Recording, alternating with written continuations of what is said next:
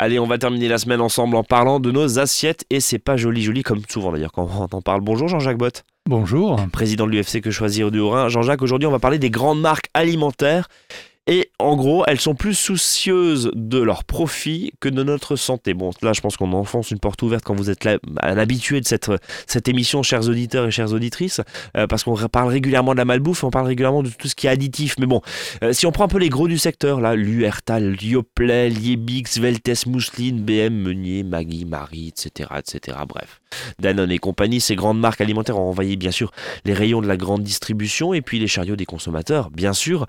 Elles sont souvent très âgées, euh, hein, plus d'un siècle pour certaines, euh, ces fleurons de l'agroalimentaire, très connus, mais finalement plus très indépendantes. Et en tout cas, on va se rendre compte que ça appartient tous, toutes ces marques et toutes ces marques appartiennent pour la grande majorité à des gigantesques groupes, soit cotés en bourse, soit euh, qui appartiennent à des fonds de pension américains, mais pas que. Et en gros, c'est quoi? C'est le royaume du fric dans notre assiette, c'est ça? Au euh, détriment du consommateur Exactement. Alors, même s'il existe, hein, eh, on va commencer par elle, euh, quelques producteurs indépendants. Vous allez hein. nous expliquer vraiment le business parce que c'est hyper important pour la suite de ce qu'on va se dire. Euh, un producteur indépendant, disons que c'est celui qui est...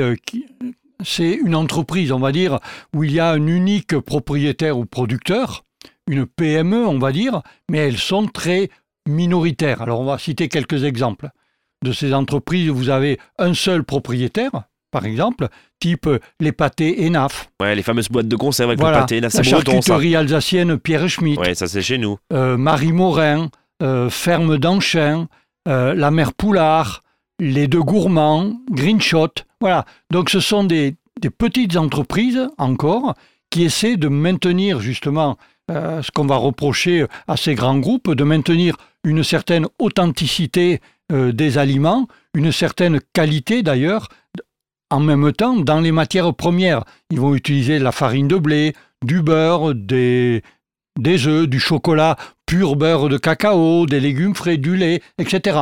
Des vrais œufs. Voilà. Du vrai beurre. C'est un peu ça parce qu'on on va en parler justement de ces, Donc, additifs. Des pro unique propriétaire, comme je disais, producteur. Alors, très familial.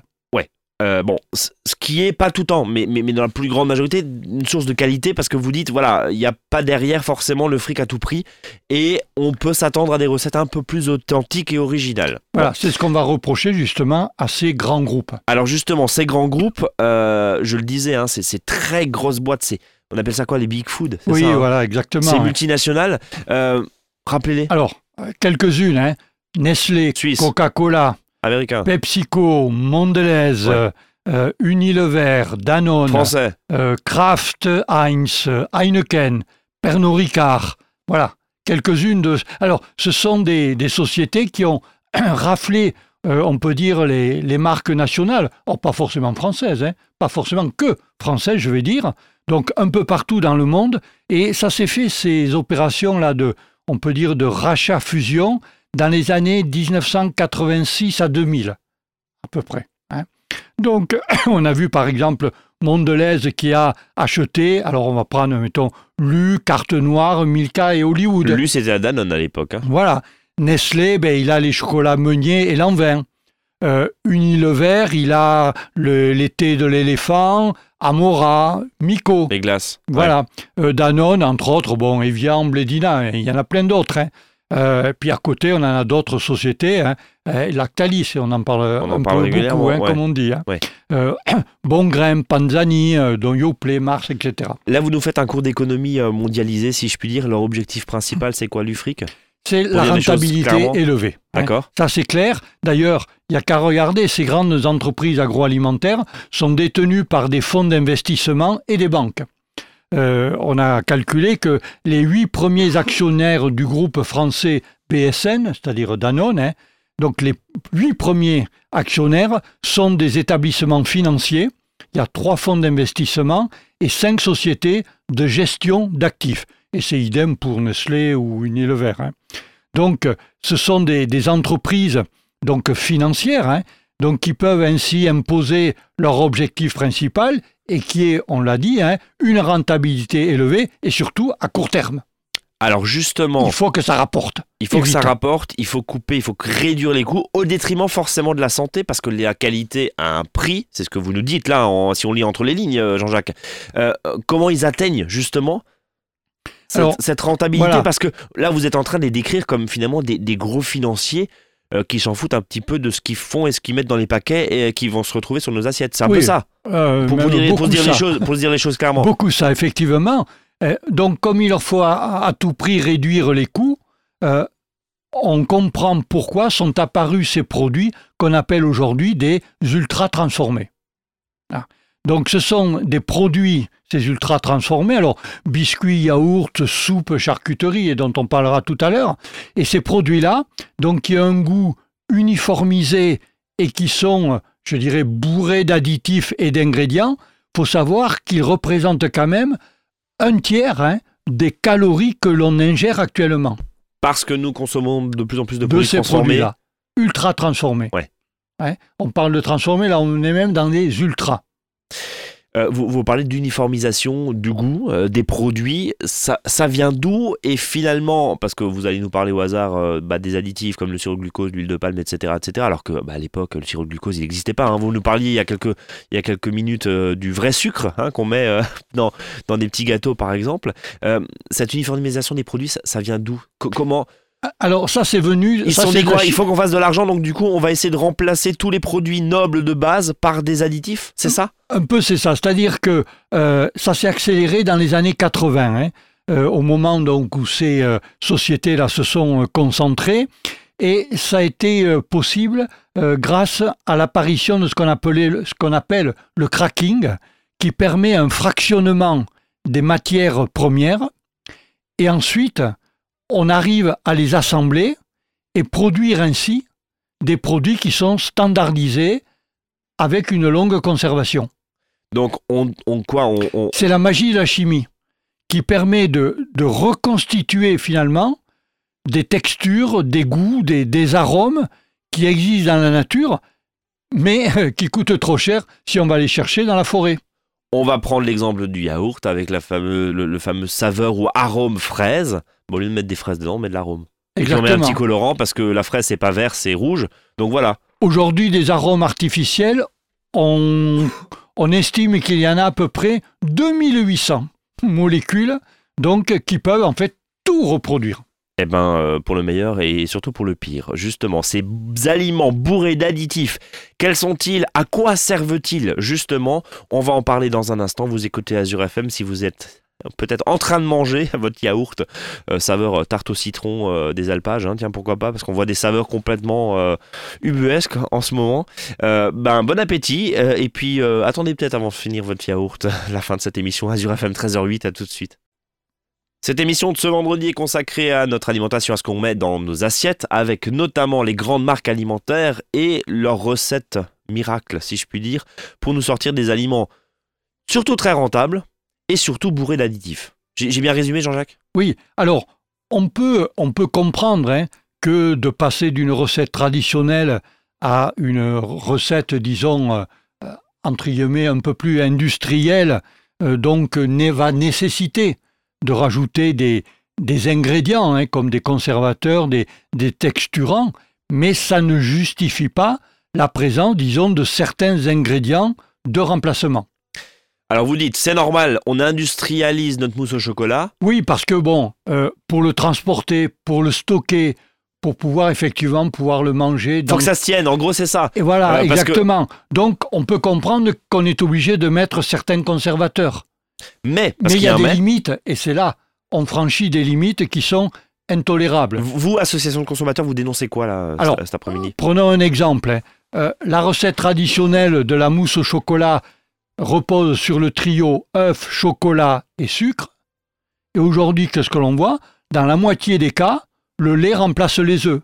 Et en plus, on va trouver des tas d'éléments indésirables dans cette mousse au chocolat euh, qui ne devrait pas donc posséder ces, ces éléments-là. Euh, on va remplacer des produits nobles dans un aliment par une kyrielle d'ingrédients ou d'additifs. On Exemple. parlait tout à l'heure voilà, du sirop de glucose. Ça remplace le sucre, c'est moins cher. Exactement. Voilà. on va parler, on va euh, utiliser de l'amidon modifié, des protéines de lait, du beurre en poudre, des extraits de malt, de l'huile de palme, etc. Hein? Alors le sirop de glucose, oui, hein, il est quatre fois plus sucrant que le sucre traditionnel. Voilà, donc on va utiliser ça et il coûte moins cher. Euh, je disais tout à l'heure, des molécules aromatiques, on en, on en compte à peu près 2800 actuellement. On, peut tout refaire, quoi. On peut tout faire. C'est-à-dire que si dans un produit alimentaire, sur l'étiquette, vous avez écrit arôme de quelque chose, arôme fraise, on disait tout à l'heure, vous êtes tranquille. C'est pas de la fraise. Hein. Ouais. C'est quelque chose qui est artificiel. Euh, Jean-Jacques, euh, pendant la pause, vous, me parliez là d'un exemple euh, sur des gâteaux de la marque. On, cite beaucoup de marques hein, cet après-midi. des gâteaux Saint-Michel. Oui, on a regardé les donuts de Saint-Michel. Alors sur le, le, paquet, il y a mentionné biscuiterie familiale depuis 1905. Et là, on se dit, alors, on se dit, c'est pas artisanal, familial, mais on se dit, bon, c'est familial. Euh, on peut leur faire confiance. La recette, elle est certainement traditionnelle. Et en fait, bah, des clous. à l'intérieur, on trouve six additifs hein, du sirop de glucose, de l'acide citrique, des émulsifiants. Mais c'est vrai que avec euh, la mention biscuiterie familiale depuis 1905, on peut se dire... le consommateur peut penser que ça doit être encore artisanal. C'est un peu confusant C'est à la limite presque de la tromperie. Bon. Ou de, on induit le consommateur presque en erreur. Alors, vous nous dites depuis 13 heures que finalement cette, euh, cette grande euh, industrie, hein, c'est euh, Big Food, je reprends votre expression, c'est multinational du goût, finalement, ou de l'alimentation, ou de l'alimentation transformée, parce qu'il s'agit de ça, utilise une kyrielle de d'additifs de conservateurs, de d'adjuvants divers et variés quelques-uns. À quoi servent-ils concrètement? Oui, alors prenons le cas des, des yaourts et des crèmes dessert. Hein. Voilà. Alors, l'amidon de maïs modifié, il apporte ce qu'on appelle le rond en bouche. Donc là, c'est gustatif, c'est pas vraiment pour l'argent, pour, si? Ça apporte ce, goût. Parce que quand, vous dites, voilà, euh, vous, vous nous dites depuis le début de cette émission, euh, on remplace des produits qui sont nobles par des additifs pour justement que ça coûte moins cher. Mais là, quand vous nous parlez de la de maïs, ça apporte du rond en bouche. C'est quoi L'idée, c'est quoi C'est un goût de reviens-y? Voilà. Par exemple? Tout à fait. Tout à fait. Les arômes. C'est marketé, en, en, gros, on crée du goût. On crée du goût. Ah, tout à fait. C'est ça, le, c'est ça effectivement, l'objectif. Autre exemple? Ben, Les arômes, ça va être des exhausteurs de goût. Par exemple, euh, on va mettre de la vanille pour le chocolat. Ouais. Ça donner encore plus d'arôme. Oui, ce qui pour, d'ailleurs, on, se retrouve des fois avec des jus de fruits, euh, on voit banane et en fait là-bas c'est de la pomme, quoi, par exemple. Exactement. Parce qu'il y a peut-être ce goût, peut-être ça coûte moins cher que de la banane, je ne sais pas. Enfin oui, on nous prend un peu pour des... Bon. Des gogos. Ok. Les émulsifiants, donc ça, ça permet une bonne homogénéisation du produit. Les agents de texture, donc il y a des épaississants, donc ça euh, procure la tenue du produit. Vous pouvez secouer hein, votre euh, la, crème dessert, crème dessert là, elle se tient. Hein, voilà. Les gélifiants qui donnent donc cette consistance au produit et la consistance d'un gel. Euh, on a ensuite les, édulcorants, donc qui vont remplacer euh, les sucres, hein, comme l'aspartame que tout le monde connaît. On a les correcteurs d'acidité, hein, comme l'acide citrique, voilà, qui vont modifier donc toujours ses goûts. Et avec l'objectif aussi derrière de faire quelque chose de très marketé et, et très uniforme. Et même dans le fromage, on fait un petit pas de côté et on s'arrête sur le fromage, on, voit toutes les préparations fromagères. D'ailleurs, je sais même pas si ça peut s'appeler fromage, mais euh, ces fromages un peu industriels, voire très industriels, ça sent un peu le savon, quoi. Oui, mais c'est fait. Euh, on cherche l'uniformité pour que le client retrouve ses habitudes, parce que on le sait, le consommateur, il a des habitudes aussi. Aussi. Donc finalement, c'est, lui aussi qui se laisse un peu berner, euh, si je puis dire, autour de ça. Euh, Jean-Jacques, on va marquer une nouvelle pause euh, dans cette émission. Si vous le voulez bien, on va se laisser terminer nos auditeurs qui sont en train de manger leur yaourt, justement leur crème dessert à base d'amidon de maïs. Et on sent, hein, sentez tout ce rond en bouche, justement. D'épaississant et de. Voilà, tout ça, phosphate de, de, potassium, etc. Bon appétit. Et puis on va se retrouver pour voir si finalement tout est acheté on va se dire comme ça. On va, terminer peut-être sur une note positive. Allez, à tout de suite. Finalement, Jean-Jacques Bott, la question qu'on peut se poser, c'est quels sont les risques pour la santé de tous ces additifs? Parce qu'on nous dit, bon, L'huile de palme, par exemple, qui est considérée comme la base de certains produits, hein, notamment d'une pâte à tartiner au chocolat, que vous voyez très bien, il y a des noisettes et aussi de l'huile de palme. Bref, c'est un gros risque pour l'environnement, et on le sait, on déforeste massivement pour planter des huiles, des, palmiers pardon, à huile, mais pour la santé. Tous vos additifs là que vous nous dites, la million de maïs, les extincteurs de goût, etc., etc. Est-ce que c'est vraiment très dangereux? Alors, disons que je vais élargir un petit peu aux produits finalement qu'on appelle, on disait, ultra transformés. Ouais. Ce sont des produits donc où il y a une destruction physique de l'aliment, puisqu'on va les craquer. D'accord Et ensuite, la, technique du cracking, ce Voilà. tout à l'heure. oui. Et ensuite, on va le reconstituer, ce D'accord. produit. Et donc, euh, voilà, on s'interroge, est-ce que c'est, ça va provoquer une moins bonne qualité nutritionnelle Mais on n'a pas les réponses. On hein. On n'a aucune certitude. La présence de tous ces additifs, de tous ces ingrédients, est-ce que bon, est-ce que c'est bon Je veux dire, est-ce que c'est mauvais? On va raisonner comme ça. Pour la santé, ces substances secondaires, parce qu'il y a aussi sûrement apparition de substances secondaires lors des process industriels, tout ça, ça disons que ça pose des questions auxquelles on n'a aucune certitude aujourd'hui sur les réponses. Il y a quand même aussi des gros débats régulièrement. Il y en a un là en ce moment sur le dioxyde de titane, euh, qui est un élément qu'on va retrouver dans des bonbons par exemple, dans des, dans des friandises. Euh, je crois notamment des, des petites euh, en cacahuètes là enrobées de, de, de- de chocolat, M&M's pour pas les citer, où, où c'est dans le colorant et, et ça se retrouve dedans. Et il y a suspicion. Donc Il y a on- suspicion on- on n'est d'ailleurs. pas trop à l'aise du côté était- des industriels Il était prévu de le retirer Ouais. du marché Ouais. et manifestement, euh, le ministre de l'économie hésite. c'est ça. hein. il suspend parce qu'il considère qu'il n'y a pas une certitude sur la dangerosité du produit. Notez juste que c'est l'économie, c'est Bercy qui dit non et pas, et Bercy. pas la santé. hein. Exactement. Ce qui est hallucinant. On revient à notre Comme sujet d'aujourd'hui, L'argent. la rentabilité. La rentabilité, et on peut imaginer derrière aussi que certains lobbyistes auprès de Bercy disent Mais attendez, nous, le dioxyde de titane, on en a besoin dans nos recettes. Ils ont sûrement le numéro de téléphone direct du ministre. Euh, Jean-Jacques, une, une petite question, euh, enfin une, une petite parenthèse là dans tout ce qu'on s'est dit au niveau des additifs, euh, avec une initiative dans l'ouest de la France? Oui, c'est justement pour remplacer les, ces additifs, ces, ces ingrédients. Il y a une dizaine d'entreprises laitières avec cinq partenaires scientifiques et techniques, dont d'ailleurs l'INRA. Et ça se passe dans la région Bretagne et Pays de Loire.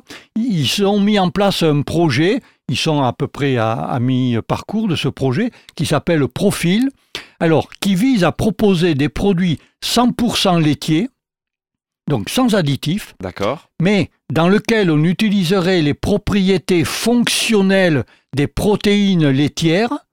Donc c'est, on manipulerait les protéines euh, laitières pour le- les substituer aux additifs. C'est-à-dire que on aurait effectivement des produits qui seraient 100% laitiers, Ouais. mais 100% transformés. Ultra transformé, même si Exactement. c'est le lait. Ouais. Oui, mais tout transformé. On peut se poser la question de, du, du pourquoi, du comment, de l'intérêt. Ben, disons que ils pourront dire que nos produits, il n'y a pas d'additifs, il n'y a pas d'ingrédients Ouais. extérieurs. Mais ça reste encore une fois une Mais c'est transformation. un produit qui a été manipulé, transformé. Je ne parle pas d'OGM hein, Mais à bien ce sûr, bien sûr. Mais ça sent un petit peu ce goût-là. On va terminer avec deux euh, quoi, piliers de la gastronomie française. La soupe, déjà. Alors, la, la question, juste la soupe rapidement. Euh, vo- Il y a votre deux avis types. là-dessus? Alors, deux types de soupes. hein. Il y a les fraîches que l'on place au réfrigérateur. D'ailleurs, elles sont dominées en France par deux PME, hein, Green Shoot et Ferme Enchain, et puis une filiale euh, d'un autre groupe qui s'appelle Créaline. hein. Donc, chez ces fabricants, là, il n'y a rien de chimique côté recette. hein. ils arrivent à, utiliser des légumes, de l'eau, du sel, parfois de l'huile d'olive ou de la crème fraîche. Voilà, ils essayent de rester au, au près du naturel. Alors que les soupes, donc, en briques, hein, donc dominées par les deux grands groupes Unilever, donc qui a Knorr, et euh, Continental Food, qui a Liebig, là, on va trouver effectivement euh, donc des tas d'additifs et d'ingrédients.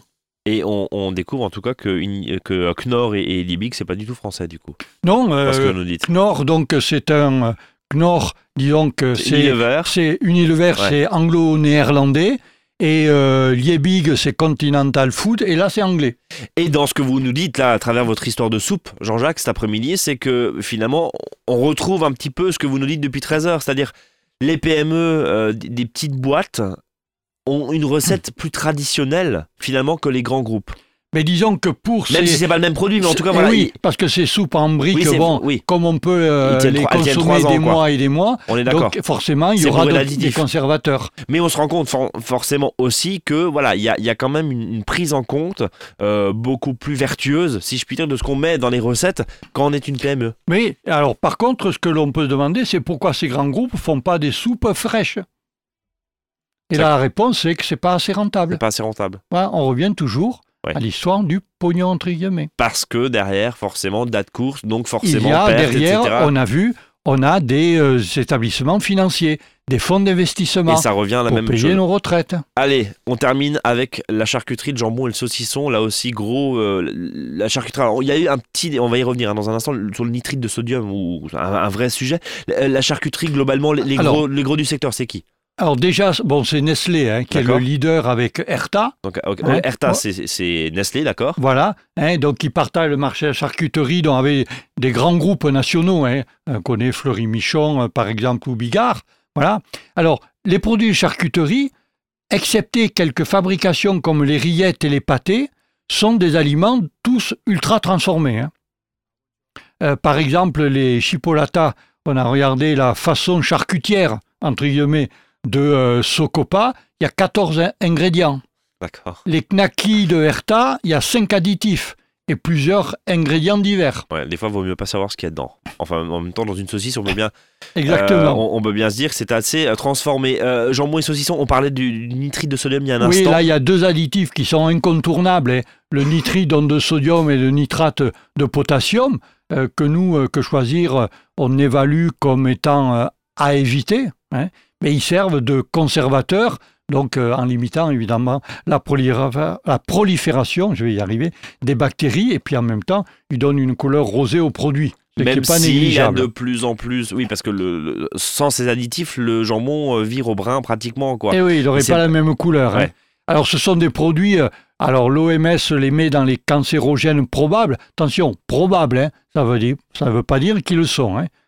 Je n'ai pas Il y a- dit. il y a ne me faites pas suspicion. dire ce que j'ai pas dit. Il y a suspicion. Exactement. Ça veut dire aujourd'hui, ça veut dire aujourd'hui que même s'il y a certains industriels qui essayent de le faire sans nitrite, c'est encore très compliqué, notamment avec des colorants, parce que encore une fois, le consommateur pour le coup, il veut un jambon euh, bien rosé et non pas gris. Et avant la chimie, de toute façon, euh, comment la charcuterie on l'a conservée, c'était le sel, le salpêtre, mais c'est le nitrate de potassium, hein, et puis le sucre qu'on mélangeait à la viande. Voilà comment on faisait. Donc, on utilisait quand même déjà du nitrate de potassium. À l'époque, depuis. Eh depuis- oui, bon, depuis maintenant toujours. On, voit, on voit maintenant que. À euh, consommer, on va dire, avec modération, oui, comme ça Comme finalement tout. La charcuterie, on le sait très bien, c'est pas forcément très bon. aussi. Après, il y a des charcuteries peut-être euh, plus vertueuses. Oui, on Euh, sait que les maladies cardiovasculaires dans nos régions euh, du Grand Est sont quand même les maladies qui sont les premières pour tuer. On est d'accord. Merci en tout cas, Jean-Jacques. Bon appétit. Oui, encore bon appétit pour ceux qui ont le courage de finir. de manger. Bon, bah, finalement, ça existe aussi, hein, des, des, euh, une soupe, euh, quelques légumes et un, et un petit peu de bouillon, euh, c'est peut-être aussi vite fait. Et euh, bah, tous les, euh, toutes les barres chocolatées, les biscuits, tous les produits transformés, où on se disait, juste avant de prendre cette émission, c'est quand même hallucinant le nombre de références, de milliers de références, de dizaines de milliers de références qu'il y a dans un supermarché, qui mangent tout ça. Voilà. Et bah, souvent nos poubelles. On va terminer là-dessus. Merci Jean-Jacques. À la semaine prochaine. Passez un très bon week-end euh, à l'écoute d'Azur FM. Nous, on se donne rendez-vous lundi, 13h, 13h30. Salut à tous.